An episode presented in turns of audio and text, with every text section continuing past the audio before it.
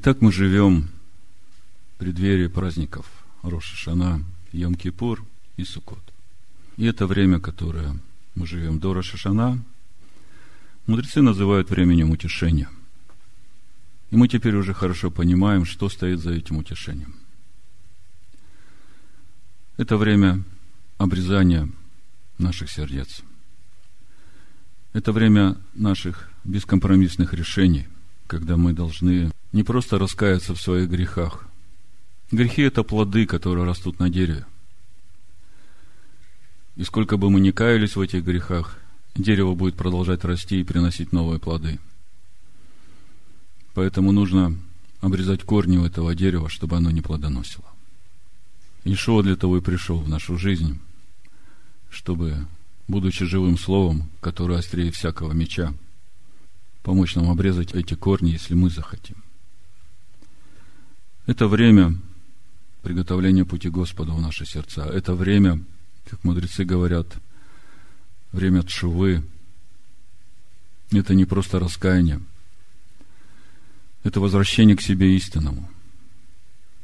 И для того, чтобы знать, куда возвращаться, надо знать, кто я есть истинный. А для того, чтобы знать, кто есть истинный, надо смотреть Слово, потому что именно Слово открывает ту истинную природу человека, того, что Бог называет человеком. Сосуд, в котором живет Бог. Вот такой должен быть человек. Бог с самого начала имеет этот замысел сотворить человека по образу и подобию своему. Чува – это время возвращения к себе истинному. Тфила – это не просто время молитвы. Это время соединения с Ним. Потому что только соединяясь с Ним, мы становимся человеком. И когда мы соединяемся с Ним – возвращаясь к себе истинному, тогда наша жизнь полна славы Божией. Тогда все наши дела, все наши мысли, все наши слова, все наши поступки, они свидетельствуют о праведности Божией, о праведности Бога, живущего в человеке. Вот такое непростое время, время утешения, если смотреть на него духовно. Шува, Тфила – Здака. Сегодня у нас недельная глава КТЦ. Когда пойдешь? В предыдущие разборы недельной главы прошлого года мы довольно глубоко разбирали содержание этой недельной главы, смотрели на эти законы, которые даны в этой главе, как я уже говорил – 74 закона, 74 заповеди. И все в одной недельной главе. И, казалось бы, заповеди, они на первый взгляд могут показаться совершенно не связанными с друг с другом. И мы говорили о духовном содержании этих заповедей. Говорили о том, что каждая заповедь, она не только о внешнем, она и о внутреннем. В 25 главе Второзакония, дворим, в 4 стихе написано, не заграждай рта у вала молотящего. И вот э, апостол Павел в Коринфянах, в первом послании, в девятой главе, в девятом стихе пишет, «Ибо в Моисеевом законе написано, не заграждай рта у молотящего». И апостол Павел вопрошает, «А валах ли печется Бог?» Или, конечно, для нас говорится, так, для нас это написано. Откройте 25.4 Второзаконие, и вы увидите. Написано Второзаконие, 25 глава, 4 стих. «Не заграждай рта валу, когда он молотит». И апостол Павел говорит, что это для нас написано. И кто после этого может сказать, что Тора Моисея нам не нужна – кто после этого, читая вот все эти законы, скажет, да это ко мне вообще не относится. Тут такое написано, я даже думать об этом не могу. Все законы Торы духовные. И мы уже подробно это разбирали. Сегодня я хочу поговорить об общем смысле, о сути всей недельной главы, о чем она говорит мне. Начинается наша недельная глава с 21 главы 10 стиха. Написано, когда выйдешь на войну против врагов твоих, и Господь Бог твой предаст их в руки твои, и возьмешь их в плен – спрашивается, когда я выхожу на духовную войну, то зачем мне брать моих духовных врагов в плен? О чем это? Предыдущей недельной главе мы читали, что это в 20 главе, 10 стих и дальше написано, когда подойдешь к городу, чтобы завоевать его, предложи ему мир – 20 глава Второзакония, 10 стих. Если он согласится на мир с тобой и отворит тебе ворота, то весь народ, который найдется в нем, будет платить тебе дань и служить тебе. Если же он не согласится на мир с тобой и будет вести с тобой войну, то осади его. И когда Господь Бог твой предаст его в руки твои, порази в нем весь мужеский пол острием меча, то есть мужское начало, только жены, детей и скот, и все, что в городе, все в добычу его возьми себе, и пользуйся добычей врагов твоих, которых предал тебе Господь Бог твой. Так поступай со всеми городами, которые от тебя весьма далеко, которые не из числа городов народов сих. А в городах сих народов, которых Господь Бог твой дает тебе во владение, не оставляй в живых ни одной души но предай их заклятию хитеев, амареев, хананеев, ферезеев, ивеев и иусеев, как повелел тебе Господь Бог твой. То есть, о чем я хочу сказать? Тора духовна. И мы сейчас говорим не о физической войне. Мы говорим о той духовной войне, которая все время происходит внутри нас и вокруг нас. И из Торы мы видим, что есть э, вещи, с которыми нужно сразу разобраться, бескомпромиссно. А есть вещи, которые как бы ты берешь над ними власть, они становятся твоими пленниками, они как бы служат тебе, и ты при всем при этом продолжаешь свою духовную войну.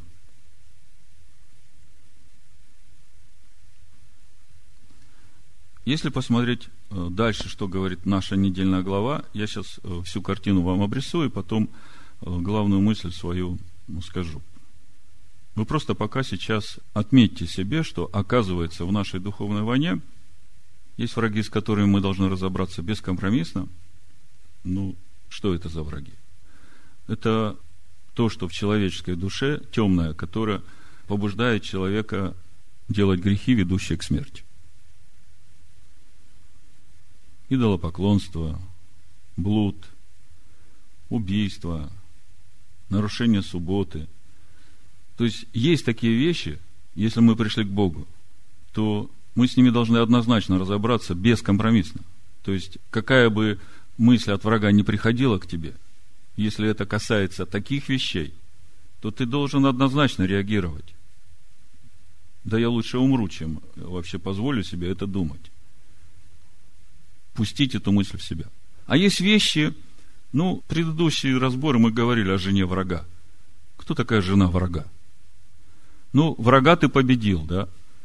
Ну, жена как бы не так опасна. Взял ее к себе в пленники. Но если ты позволил себе соединиться с этой женой врага, то в итоге кто рождается? Рождается новый враг – с которым тебе потом придется снова воевать. Ну, чуть попроще. А Давид говорит, не положу пред очами вещи непотребные. Да, ну, вещь непотребная, да, понятно. Но к смертному греху не ведет. Ну да, принял решение, не буду смотреть ничего по этой вещи непотребной, что провозглашает э, супружеские измены, э, насилие, убийство, пролитие крови. Знакомый приходит и говорит, знаешь, вот сегодня вечером будет такой фильм интересный. Ну, там немножечко будет непотребного, но это можно пропустить. И ты как бы вроде уже взял в плен этого врага, да? Ты как бы господствуешь над ним, а потом раз и разрешил как бы соединиться с ним и посмотрел. И это вошло в твою душу, сделало тебя нечистым, Дух Божий угасился. Здесь пока остановлюсь. Смотрите, идем дальше. То есть, недельная глава начинается 10 стихом 21 главы, и написано, когда выйдешь на войну против врагов твоих, и Господь Бог твой предаст их в руки твои, и возьмешь их в плен – у меня возникает вопрос, что это значит? Зачем мне нужны эти пленники? О чем говорит нам Тора? Читаем дальше. 23 глава нашей недельной главы, 9 стих и 14 прочитаю. Когда пойдешь в поход против врагов твоих, то есть ситуация та же самая, идешь на войну, да? Берегись всего худого – 23.9, второзаконие. И 14 стих. «Ибо Господь Бог твой ходит среди стана твоего, чтобы избавлять тебя и предавать врагов твоих в руки твои, а посему стан твой должен быть свят, чтобы он не увидел у тебя чего срамного и не отступил от тебя». Послушайте, ситуация. Ты идешь на войну. Господь Бог идет с тобой – дает тебе побеждать врагов твоих. Ты берешь их в плен. А дальше Господь говорит, когда пойдешь на войну, смотри, чтобы стан твой был свят. Если в твоем стане будет какая-то нечистота, я отступлю от тебя. Понимаете мысль, да? Скажите, что будет с тобой, когда Бог отступит от тебя. Вот смотрите, пленники у тебя, пока Бог с тобой, они надежно контролируются. Я уж не говорю о том, что 1 Петра, 5 глава, сразу прочитаю, чтобы это у нас тоже было в контексте все время. Восьмой стих первого послания Петра, там Второзаконие, 23 главу не закрывайте. 1 Петра, 5 глава, с 8 стиха, смотрите. «Трезвитесь, бодрствуйте, потому что противник ваш, дьявол, ходит, как рыкающий лев, ища кого поглотить». Мы прекрасно знаем это место. Мы знаем, что этот древний змей спустился на землю в великой ярости – и его задача как можно больше поглотить душ человеческих, вырвать их из э, Божьего Царства. Ясно, что он не может ничего сделать из того, что Бог не допустит. И вместе с тем мы знаем, что Бог постоянно испытывает сердца праведных. Кто согласен со мной? Потому что так написано. То есть, каждое мгновение каждый прожитый день у нас постоянно идет духовная борьба. И суть этой духовной борьбы в том, что мы держим в плену то, что мы уже победили. Мы воюем против тех духовных врагов, которые пытаются лишить нас этой святости Божьего присутствия. То есть слова громкие, там я воюю с теми, я воюю с этими. А по сути, я воюю с самим собой, с своей ветхой природой, там, где живет вот это вот все зло, которое заставляет меня делать какие-то неправильные вещи. И есть вещи, которые мы обрезаем сразу, а есть вещи, которые мы просто держим в плену, потому что Бог так говорит. Слово так говорит, он так решил, что есть семь врагов, которых тебе надо уничтожить полностью, а есть враги, которые вокруг тебя, которых надо держать в плену. Бог тебе отдает их, но ты их держишь в плену. До какого времени, сейчас же в этой же недельной главе мы увидим. Возвращаемся. То есть, 23 э, глава мы прочитали, 14 стих, «Ибо Господь Бог твой ходит среди тебя, среди стана твоего, чтобы избавлять тебя и предавать врагов твоих в руки твои, а посему стан твой должен быть свят, чтобы он не увидел у тебя чего срамного и не отступил от тебя». То есть, во всей этой духовной войне нам главное заботиться о том, чтобы Бог не отступил от нас. Вот смотрите, послание Ефесянам. Я хочу вам показать, насколько живая Тора и насколько она для нас написана. Послание Ефесянам, 4 глава, 29 стих. «Никакое гнилое слово да не исходит из уст ваших, а только доброе для назидания в вере, дабы оно доставляло благодать слушающим. И не оскорбляйте Святого Духа Божия, которым вы запечатлены в день искупления. Всякое раздражение и ярость, и гнев, и крик, и злоречие со всякой злобой да будут удалены от вас. Смотрите, вот все, что здесь перечислено. Раздражение, и ярость, и гнев, и крик, и злоречие со всякой злобой. Это вот та нечистота, которая оскорбляет или угошает Духа Божьего. Господь отступает от твоих пределов, и ты становишься слабым. И твои пленники, они как из развязанного мешка начинают, как тараканы, бежать. Но это еще не все. Как только ты ослаб, не только твои внутренние враги, а Малик приходит. Наша недельная глава заканчивается именно этим. Сейчас мы все соберем вместе. Значит, 25 глава Второзакония, 17 стих, и дальше читаем. «Помни, как поступил с тобой Амалик на пути, когда вышли из Египта. Как он встретил тебя на пути и побил сзади тебя всех ослабевших. Слышите? Как вы думаете, ослабевшие это кто? Вот те, которые позволили в себе какую-то нечистоту, раздражение, недовольство, ропот. Дух Божий отошел – ты стал ослабевшим. Давайте откроем 17 главу Исход. Здесь не закрывайте, будем читать дальше. 17 главу Исход, просто я покажу, как это происходит. С первого стиха буду читать. «И двинулось все общество сынов Израилевых из пустыни Син в путь свой, по повелению Господню. И расположилось станом Рефидиме, и не было воды пить народу.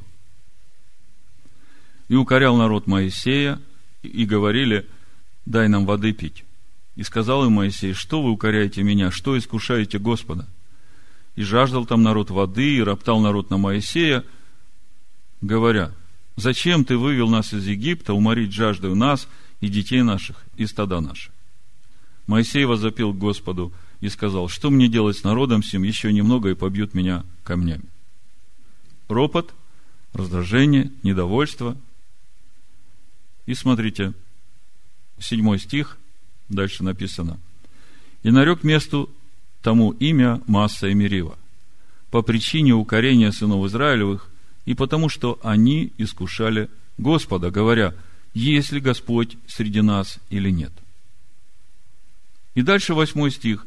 И пришли амаликитяне и воевали с израильтянами в Рефидиме. Видите, как все взаимосвязано. Господь говорит, заботься, чтобы стан твой был свят, чтобы все в твоих пределах было чисто и свято, потому что я хожу среди тебя. и я отдаю врагов твоих тебе. А если я увижу что-то у тебя срамное, я отступлю. Потому что я не могу быть там, где нечистота. Я не могу быть там, где раздражение. Я не могу там быть, где непослушание. Я не могу там быть, где ропот, где гнев, где крик, где злоречие. Я отступлю. Там, где нет святости, там, где нет праведности, Бог отступает. И что происходит? Те враги, которых ты держишь в плену, они начинают чувствовать, что хозяин ослаб, и начинают лезть наружу. А этот э, древний змей, как рыкающий лев, ходит вокруг и видит ослабевшего, и тут же обрушивается на тебя со всей силой. Подумай, тебе это надо? Понимаете, одно дело, когда Слово говорит, будьте святы, святый да освящается, праведный да делает правду еще – и ты слушаешь, и душа твоя, ну вот опять одно и то же каждый день, да сколько можно? А когда посмотришь на это вот с этой стороны, почему это тебе нужно? И как долго тебе это нужно? Вот мы сейчас к этому подходим. Значит, э, возвращаемся в Второзаконие, 25 главу, продолжаем читать. Значит, 17 э, стих мы начали. «Помни, как поступил с тобой Амалик на пути, когда вышли из Египта. Как он встретил тебя на пути и побил сзади тебя всех ослабевших. Когда ты в духе, когда ты в силе, он к тебе не подступится. Помните Иешуа, 40 дней был в пустыне. Дьявол подступил к нему только напоследок, когда Иешуа уже взалкал. Поэтому простой рецепт. Не доводи себя до такого состояния, чтобы тебя ослабить.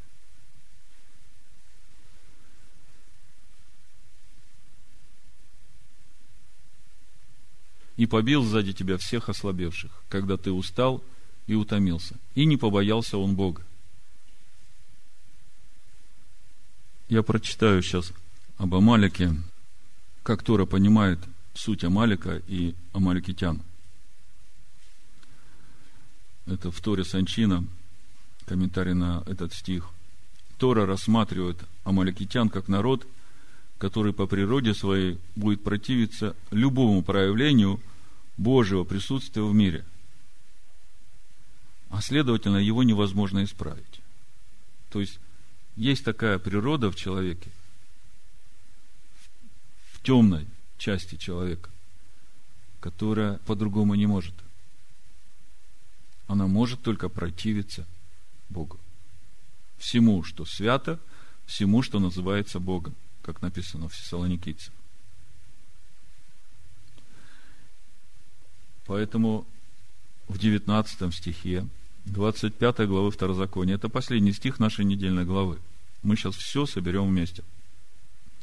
Итак, когда Господь Бог твой успокоит тебя от всех врагов твоих, со всех сторон, на земле, которую Господь Бог твой дает тебе в удел, чтобы владеть ею, изгладь память, имя Амалика из Поднебесной. Не забудь. Простой вопрос.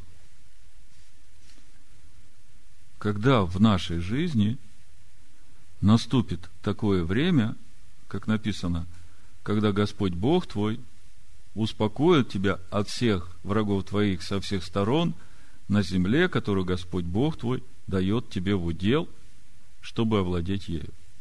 Скажите мне, когда реально это наступит в нашей жизни, в жизни этого мира?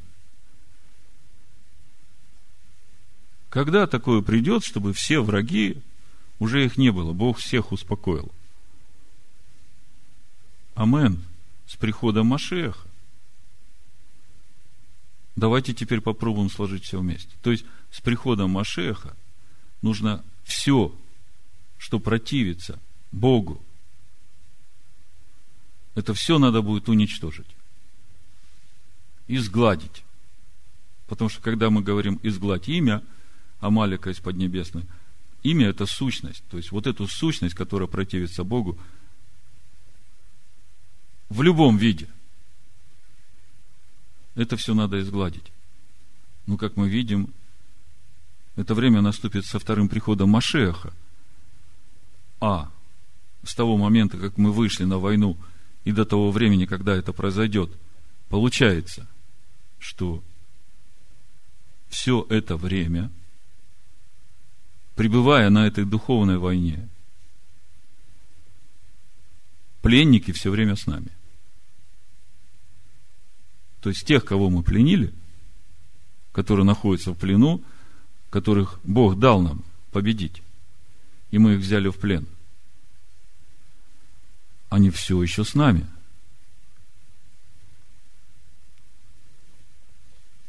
Давайте откроем послание римлянам, седьмую главу. И теперь посмотрим, что нам Новый Завет говорит об этом времени духовной войны. Буду читать с 14 стиха. Чтобы не утомлять вас, я просто акценты расставлю. А вы увидите, оказывается, Павел ничего нового не написал. Оказывается, апостол Павел взял недельную главу нашу сегодняшнюю, КТЦ, и написал нам на духовном понятном языке, что и как с нами будет, и что нам во всем этом делать. Вот смотрите. 14 стих, 7 глава послания римлянам и дальше. Ибо мы знаем, что закон духовен, а я плотян и продан греху. Какой момент я стал плотяным и проданным греху? Скажите мне. Когда Адам согрешил. Грех вошел в мир, я стал плотяным, и я стал принадлежать греху. Мы потом почитаем несколько мыслей из э, книги «Путь Творца» Раби Машеха и Луцата. Здесь он об этом очень хорошо говорит. Но пока я просто вам обрисую эту картину. Когда Бог сотворил человека и вдохнул в него дыхание жизни, мы знаем, что дерево жизни было посреди рая, и еще было дерево познания добра и зла. Оно тоже было там же, в Эдемском саду. И человек был сотворен, скажем так, в равновесном состоянии, потому что то дыхание жизни, Нышама, которое вдохнул он в него, это небесная составляющая, это Машех, живущий в человеке. А другая часть, другая половина человека, это вот та темная часть человека, сотворенная из земли – но они находятся в равновесном состоянии между собой вот в тот момент, когда Бог сотворил. И это было сделано для того, чтобы э, у человека не было как бы чего-то преобладающим, чтобы человек имел право свободу выбирать. Внутри его, между добром и злом, вот это равновесное состояние между светлой его частью и темной, то есть земной его частью и небесной его частью. И снаружи его, тут дерево жизни, тут дерево добра и зла – и все это в равновесном идеальном состоянии. И все это сделано для того, потому что у Бога замысел привести человека в подобие Бога. И это возможно только при условии, что человек будет иметь свободу выбора, э, никакого давления, никакого принуждения, и иметь инструменты, и все для того, чтобы реализовывать тот выбор, который он делает. Такое состояние мира было до того, как Адам согрешил. Когда Адам согрешил, грех вошел в мир, вошел в человека, и условия процесса сотворения человека по образу и подобию Бога, они усложнились значительно для самого человека, и произошло это по причине человека. Ну, пока остановлюсь. Читаем. Римлянам 7 главу. Ибо мы знаем, что закон духовен, а я плотян, продан греху. Ибо не понимаю, что делаю. Потому что не то делаю, что хочу, а что ненавижу, то делаю. Если же делаю то, чего не хочу, то соглашаюсь с законом, что он добр. А потому уже не я делаю, но живущий во мне грех. Мы как-то говорили, человек грешный, потому что он грешит? Или человек грешит, потому что он уже грешный?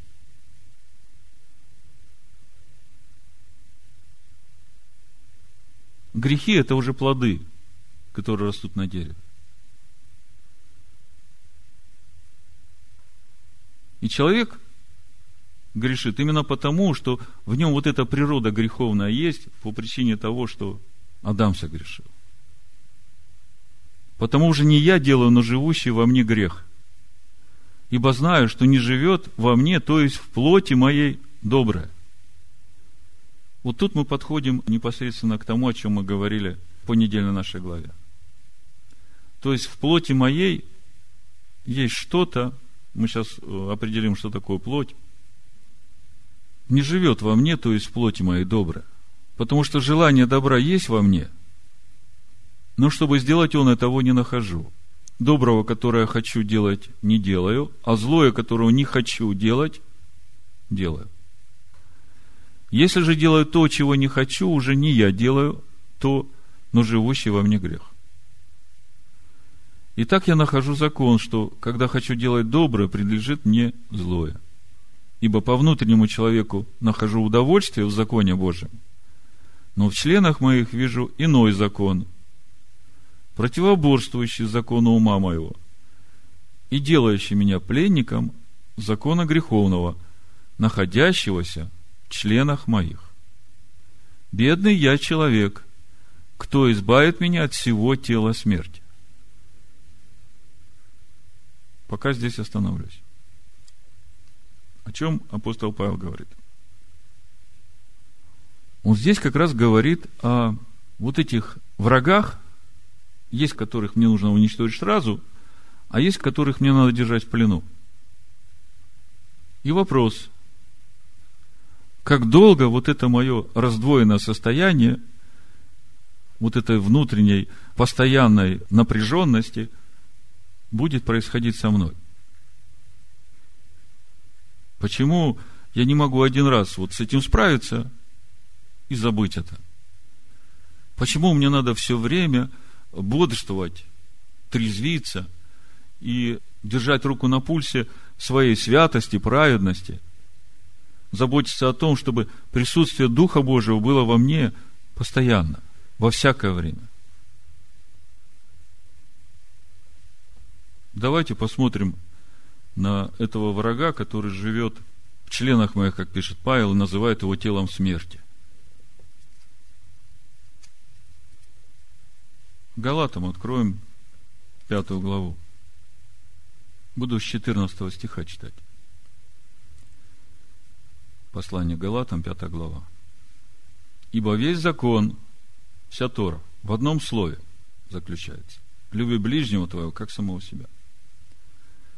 Если же друг друга угрызаете и съедаете, берегитесь, чтобы вы не были истреблены друг другом. Я говорю, поступайте по духу, и вы не будете исполнять вожделений плоти. Ага, вот тут уже начинается содержание вот этой нашей духовной войны. Поступайте по духу, и вы не будете исполнять вожделений плоти. То есть, в каждое мгновение времени у нас есть выбор. Будем ли мы поступать по плоти, по желаниям души нашей, или же мы будем поступать по духу. Ибо плоть желает противного духу, а дух противного плоть. Они друг другу противятся, так что вы не то делаете, что хотели бы. Скажите, как долго в таком состоянии человек будет жить? Ибо плоть желает противного духу, а дух противного плоти. Как долго это будет продолжаться в нашей жизни? Это кончится когда-нибудь в этой жизни? Вот. Это недельная глава об этом. Придет время, когда надо будет стереть Амалика. И мы почитаем, что говорит Луцата об этом.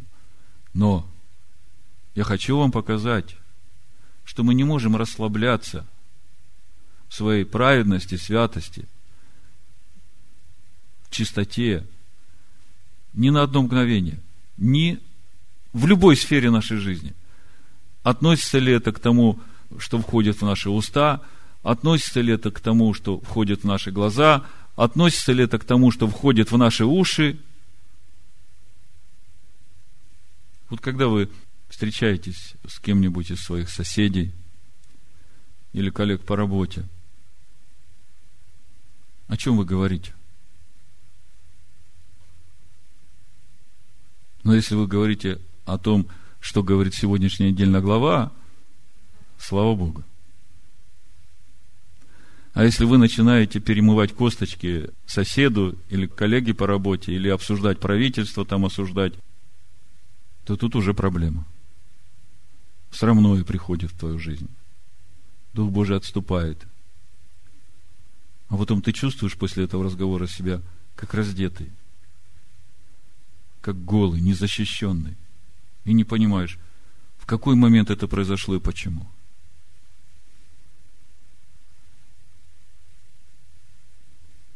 Открывать уста свои можешь только на доброе. Благовествовать. Если же вы духом водитесь, то вы не под законом. Дела плоти известны. Вот смотрите, 19 стих 5 главы послания Галатам, говорит о делах плоти. То есть, вот то тело смерти, которое в нас, мы его как бы реально пощупать не можем. Кто-то может подумать, а, это тело, в котором я живу, и тогда мне надо как-то его наказывать. Э, на самом деле нет. Посмотрите, вот через э, дела плоти можно как бы увидеть вот это тело смерти, которое живет внутри в человеке, вот это тело греха, которое все время делает не то, что я хочу по внутреннему человеку. Вот смотрите.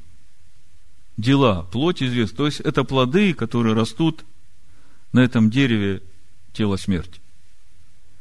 Они суть прелюбодеяние, блуд, нечистота, непотребство, идолослужение, волшебство – вражда, ссоры, зависть, гнев, распри, разногласия, соблазны, ереси, ненависть, убийство, пьянство, бесчинство и тому подобное. Предваряю вас, как и прежде предварял, что поступающие так Царство Божие не наследует. Вот если все эти дела плоти как бы объединить и попробовать через это увидеть вот это дерево, на котором это растет. Как бы мне его вы назвали, сформулировали? Что это в нас, которое вот все это заставляет делать человека?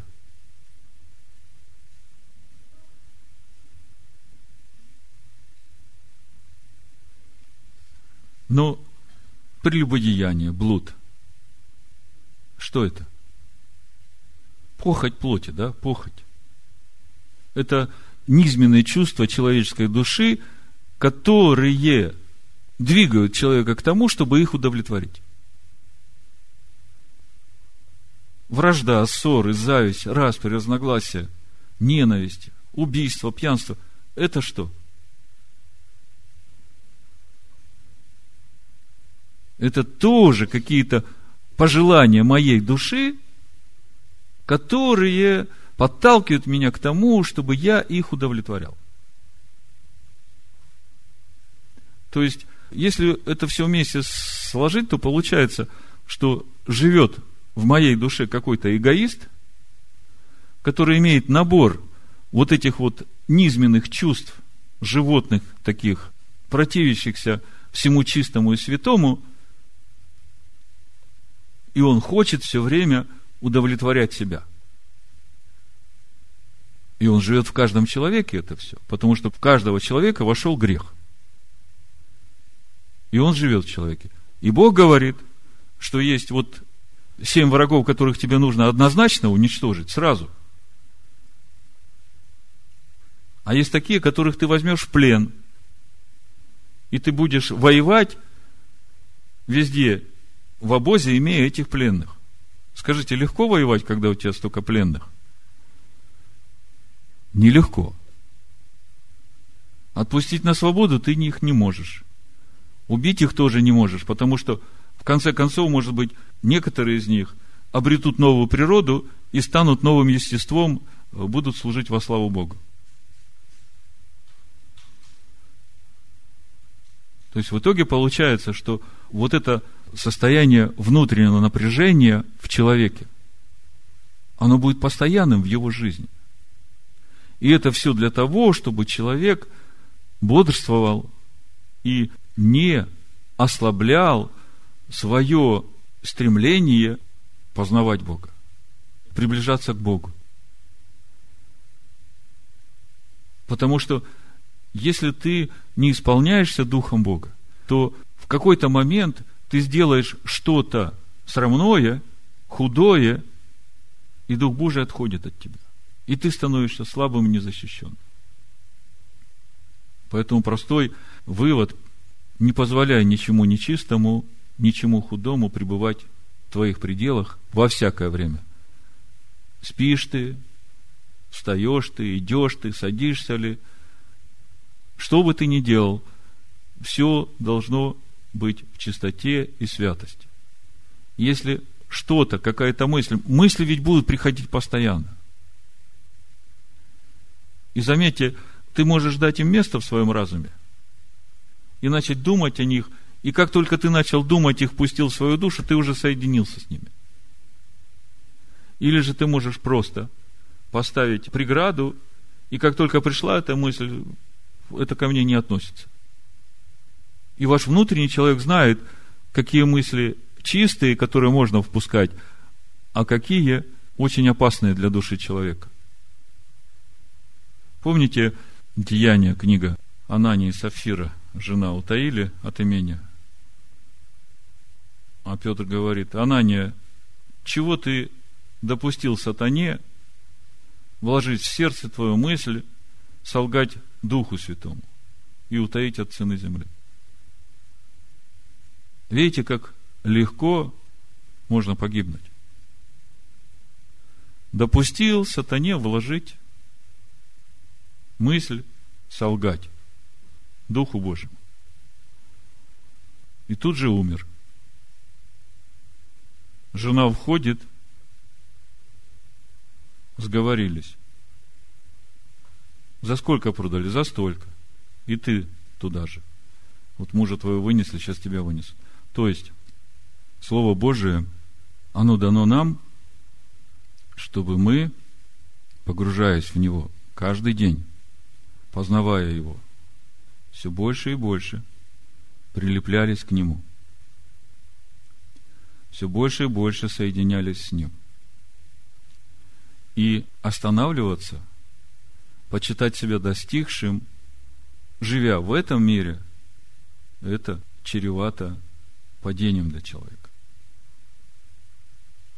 Как только ты остановишься и подумаешь, что ты уже достиг, все, считай, что началось падение. Павел говорит, я не почитаю себя достигшим. Стремлюсь познать его так, как он познал меня. Послание Ефесянам в шестой главе прочитаю тоже несколько стихов об этом же. Просто после всего, что я вам сказал, для вас это теперь будет звучать, я верю, более глубоко и широко.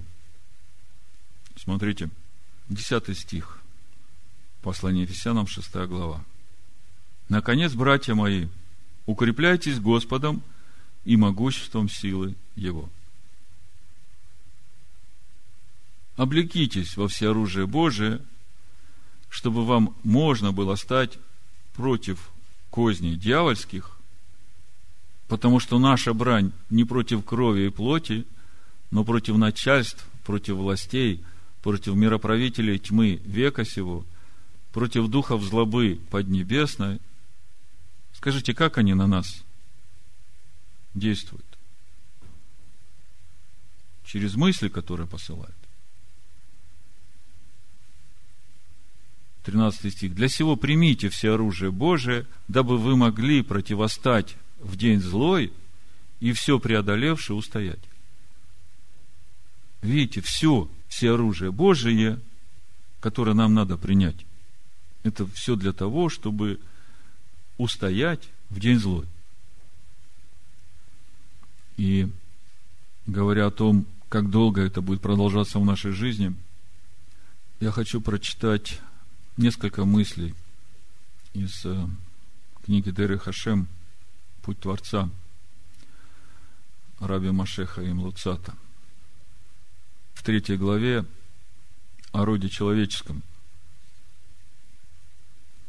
Он пишет, мы уже упомянули, что человек – это то самое создание, которое сотворено для того, чтобы прилепиться к Всевышнему. Человек помещен между совершенством и недостатками – и он в состоянии приобрести совершенство.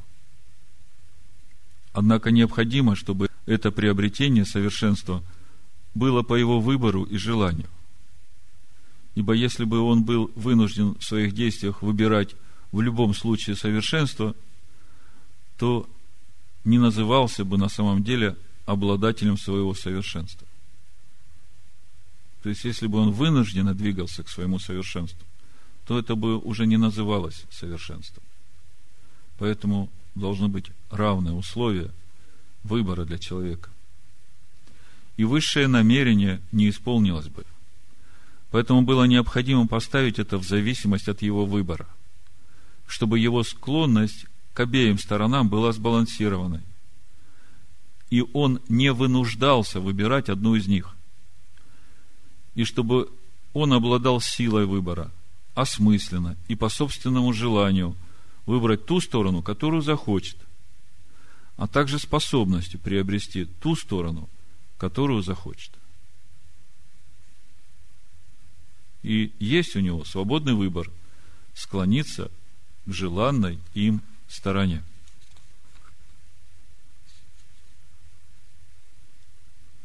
Если бы первый человек не согрешил, он бы достиг того, что его душа постепенно очистила бы тело до необходимого уровня, и он удостоился бы вместе с душой вечного наслаждения.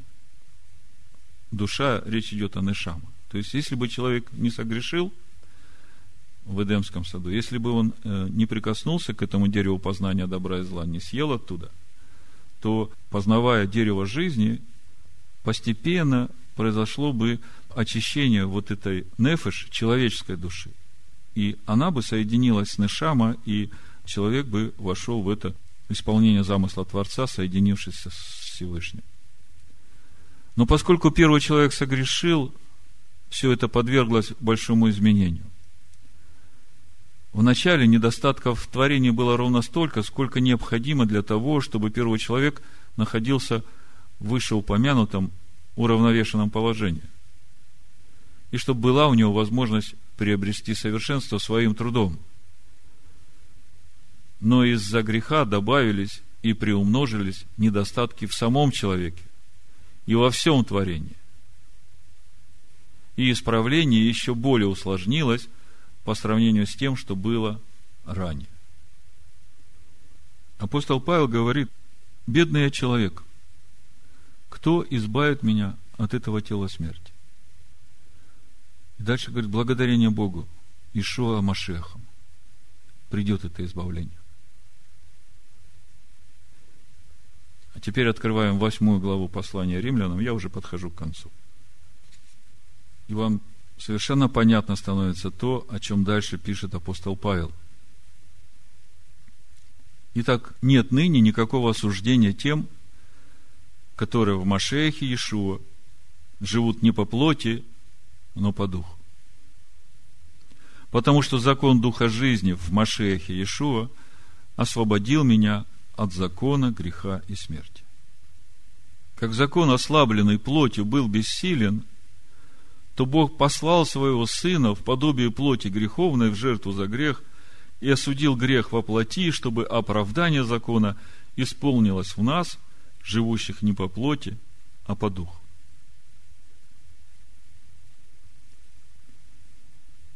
Апостол Павел говорит, что несмотря на то, что это тело смерти все еще во мне, если я живу не по плоти, то есть не по желанию своей человеческой души, а по духу, что значит жить по духу? Здесь чуть дальше, в 13 стихе, Павел разъясняет. Ибо если живете по плоти, то умрете. А если духом умерщвляете дела плотские, то живы будете.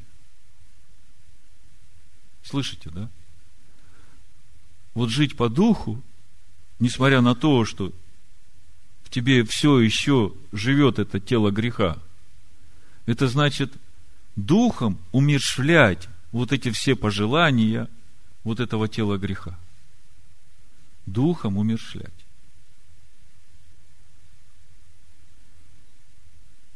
И недельная наша глава говорит о том, что есть те, которых ты умерщвляешь, и они больше не оживают, а есть те, которых тебе постоянно надо держать в плену до того момента, пока придет Машех. И здесь в послании римлянам апостол Павел тоже об этом говорит. Смотрите, с 18 стиха.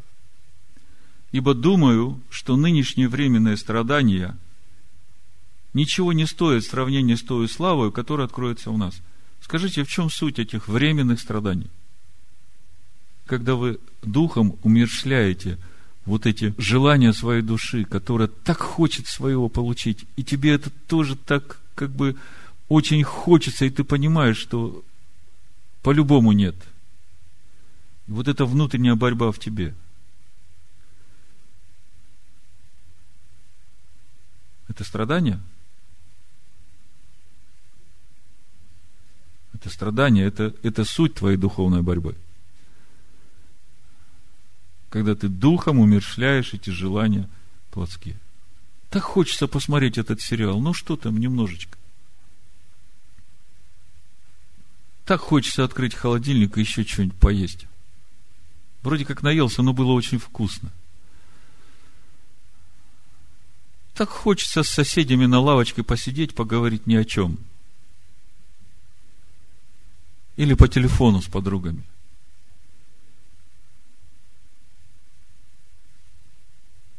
Много чего так хочется. Но если ты живешь по духу, ты будешь делать только то, что прославляет твоего Бога. Если поговорить по телефону, то тогда обсудить недельную главу. Если посмотреть телевизор, тогда посмотреть тот фильм, который прославляет Бога.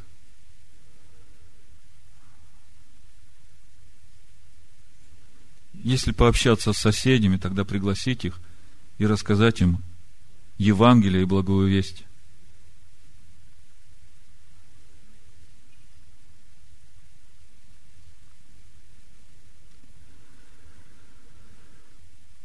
Ибо думаю, что нынешние временные страдания ничего не стоят в сравнении с той славой, которая откроется в нас.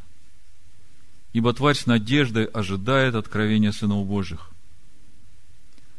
Потому что тварь покорилась суете не добровольно, но по воле покорившего ее, в надежде, что и сама тварь освобождена будет от рабства тлению в свободу славы детей Божьих. Ибо знаем, что вся тварь совокупно стенает и мучается до ныне – и не только она, но и мы сами, имея начаток Духа, и мы в себе стенаем, ожидая усыновления, искупления тела нашего. Смотрите, мы в себе стенаем, мы проходим через эти временные страдания, за которыми нас ждет слава Божия. И все это придет в нашу жизнь в тот момент, когда мы получим прославленные тела. Когда в них уже не будет жить вот это тело смерти. А до этого времени мы должны бодрствовать и трезвиться. Я проповедь так и назвал. Бодрствуйте и трезвитесь. Потому что враг наш, дьявол, ходит, как рыкающий лев. По этому поводу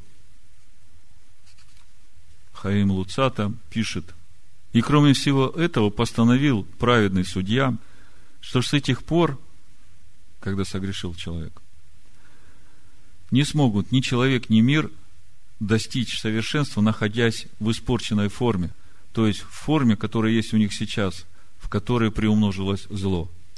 Но они будут вынуждены пройти через разрушение, а именно смерть для человека и разрушение для всех других реалий, испорченных вместе с ним. Душа сможет очистить тело только после того, как сначала выйдет из него, и тело умрет и разрушится. И тогда будет вновь построено новое здание, и войдет в него душа, и очистит его. Также вся нынешняя форма мира будет разрушена, и он обретет иную форму, подобающую совершенству. Поэтому установлено человеку умереть и ожить вновь.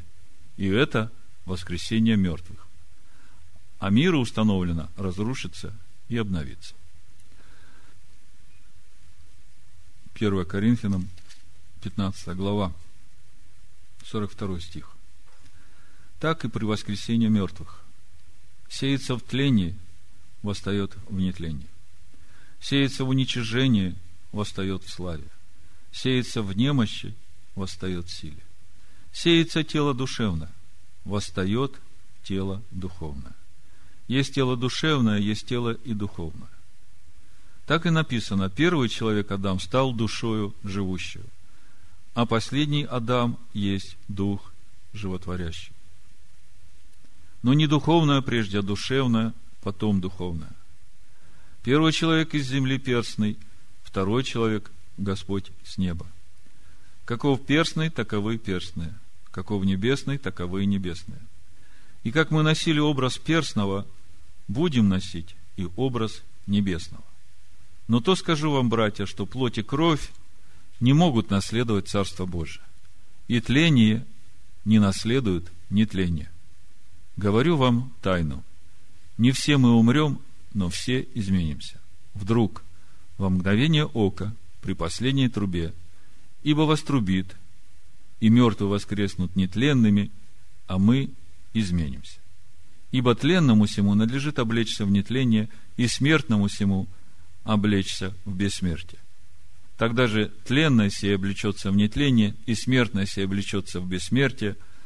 Тогда сбудется слово написано «Поглощена смерть победою». Вот это и будет то время, когда имя Амалика будет стерто из Поднебесной. А до этого времени святый да освящается еще, праведный да делает правду еще. Давайте откроем книгу Даниила, шестую главу. Это очень хороший пример для всех нас, который говорит о том, насколько важно нам во всякое время быть чистым перед Богом, чтобы устоять в день злой. Мы все недавно читали это по недельному календарю чтения Писаний. Значит, речь идет о том, что Дарья приходит к власти и ставит Даниила, ну, практически над всем своим царством еще двоих. Давайте прочитаем с первого стиха. «И угодно было Дарию поставить над царством 120 сатрапов, чтобы они были во всем царстве. А над ними трех князей, из которых один был Даниил, чтобы сатрапы давали им отчет и чтобы царю не было никакого обременения. Даниил превосходил прочих князей и сатрапов, потому что в нем был высокий дух. И царь помышлял уже поставить его над всем царством. Тогда князья и сатрапы начали искать предлога к обвинению Даниила по управлению царством. Но никакого предлога и погрешности не могли найти, потому что он был верен, и никакой погрешности или вины не оказывалось в нем.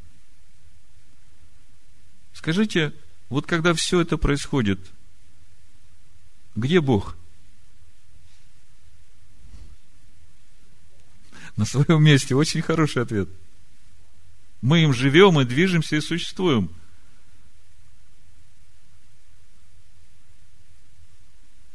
Вот когда в Рефидиме не было воды, где был Бог? Когда пришел Амалик, мы только что читали, где был Бог? Как он мог допустить, что три дня нет воды, народ начал роптать? Где Бог был? На своем месте. И делал свою работу, и сейчас он ее делает. Мы совсем недавно во второзаконии, э, в восьмой главе читали. Я просто напомню вам – чтобы вы понимали, что Бог не утомляется, Он не спит, Он все время, причем у Него все расписано на день и час. Он точно знает, когда и что будет, и Он все время трудится над исполнением своего замысла, а замысел сотворить человека по образу и подобию его. Так вот, смотрите, по поводу пустыни, по поводу того, что с Даниилом сейчас будет происходить, в 8 главе Второзакония написано, все заповеди, которые я заповедую вам сегодня, старайтесь исполнять, дабы вы были живы и размножились, и пошли и завладели землею, которую с клятвой опещал Господь Отцам вашим. И помни весь путь, которым вел тебя Господь Бог твой по пустыне вот уже сорок лет, чтобы смирить тебя, чтобы испытать тебя и узнать, что в сердце твоем – будешь ли хранить заповеди его или нет. И вот третий стих, смотрите. Он смирял тебя, томил тебя голодом,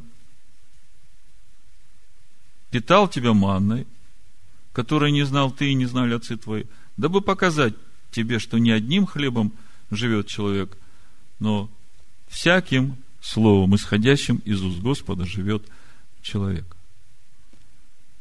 Всякий раз, когда у вас три дня нет воды, я так условно говорю, или у вас какая-то теснота в жизни приходит, то не надо кричать на дьявола.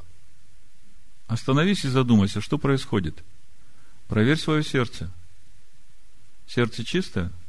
Если сердце чистое, то что бы ни происходило, физическими глазами может казаться, что это все. Это конец, это вообще никто исправить не может – если сердце чисто.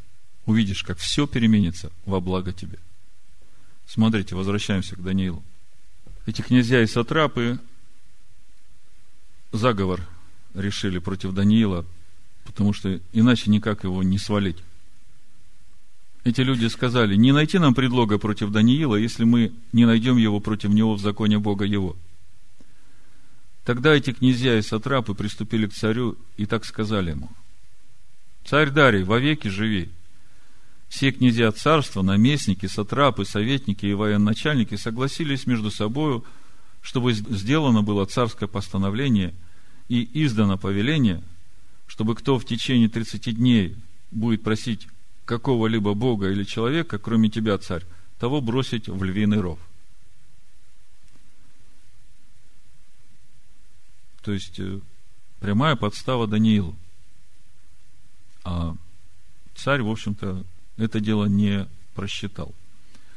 Итак, утверди царь это определение и подпиши указ, чтобы он был неизменен, как закон медийский и персидский, и чтобы он не был нарушен. Царь Дарий подписал указ и это повеление. Даниил же, узнав, что подписан такой указ, пошел в дом свой. Окна же в горнице его были открыты против Иерусалима. И он три раза в день преклонял колено и молился своему Богу, и славословил его, как это делал он и прежде того. Слушайте, Даниил при всей его высокости духа, он три раза в день становился лицом к Иерусалиму, славословил Господа, молился, исполнялся духом. Сколько раз мы в течение дня преклоняем колени пред Господом?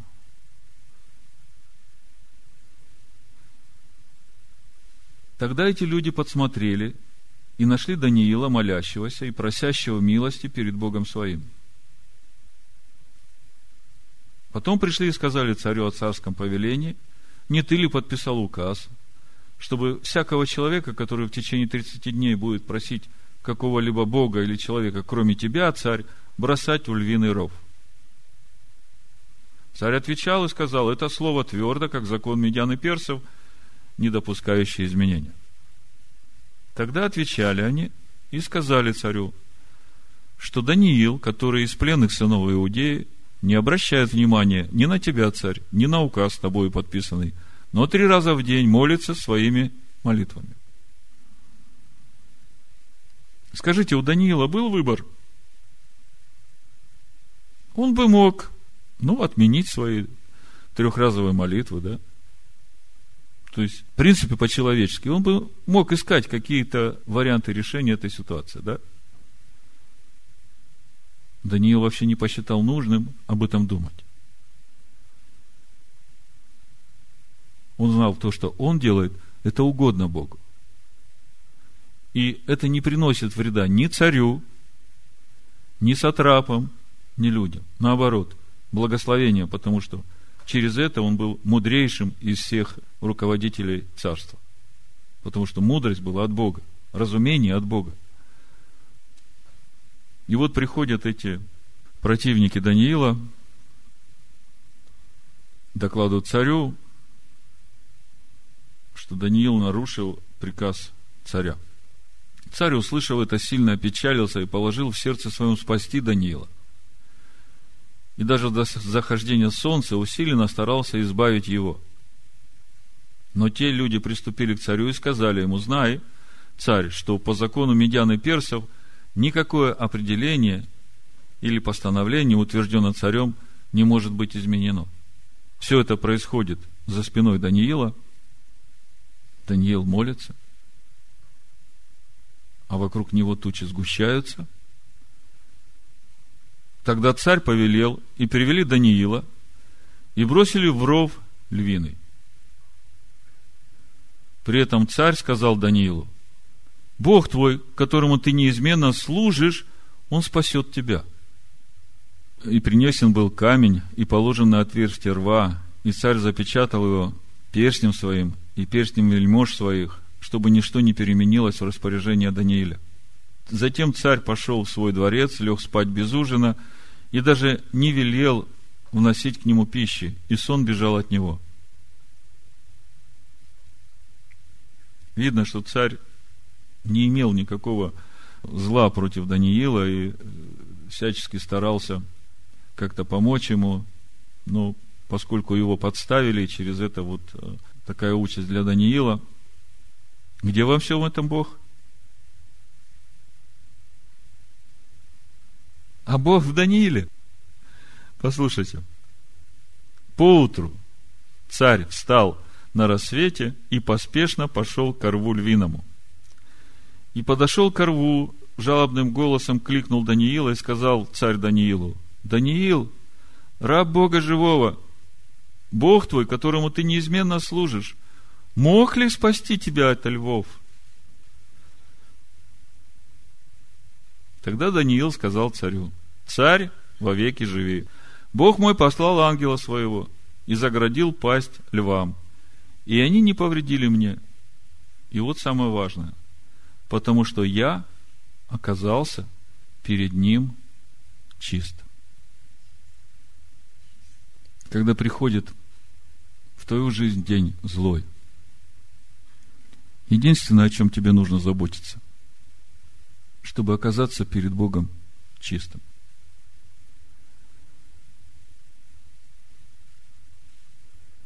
Бывает так, что эти неприятности приходят к нам потому, что мы допустили ропот.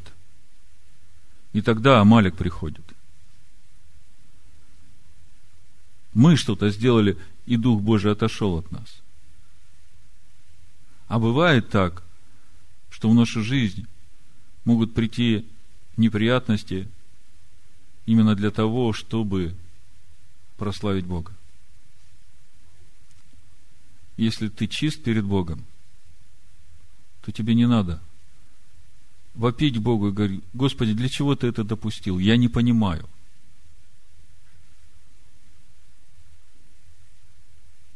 Даниил остался в доверии Богу. Твоей жизни ничего не может произойти без воли Бога. И даже если что-то происходит, старайся быть чистым перед Богом и доверяй Ему. Поверь, что все это во славу Всевышнему Богу. Смотрите. Тогда царь чрезвычайно возрадовался о нем и повелел поднять Даниила из рва, и поднят был Даниил из рва, и никакого повреждения не оказалось на нем, потому что он веровал в Бога своего. И приказал царь, и приведены были те люди, которые обвиняли Даниила, и брошены в львиный ров, как они сами, так и дети их, и жены их. И они не достигли до дна рва – как львы овладели ими и сокрушили все кости их. После того царь Дарий написал всем народам, племенам и языкам, живущим по всей земле. Мир вам да умножится. Мною дается повеление, чтобы во всякой области царства моего трепетали и благоговели перед Богом Данииловым потому что Он есть Бог живой и присно сущий, и царство Его несокрушимо, и владычество Его бесконечно. Он избавляет и спасает, и совершает чудеса и знамения на небе и на земле. Он избавил Даниила от силы львов. Всевышний да благословит всех нас в имени Машеха Ишуа. Omen. Omen. Omen. Omen. Omen. Omen. Omen. Omen.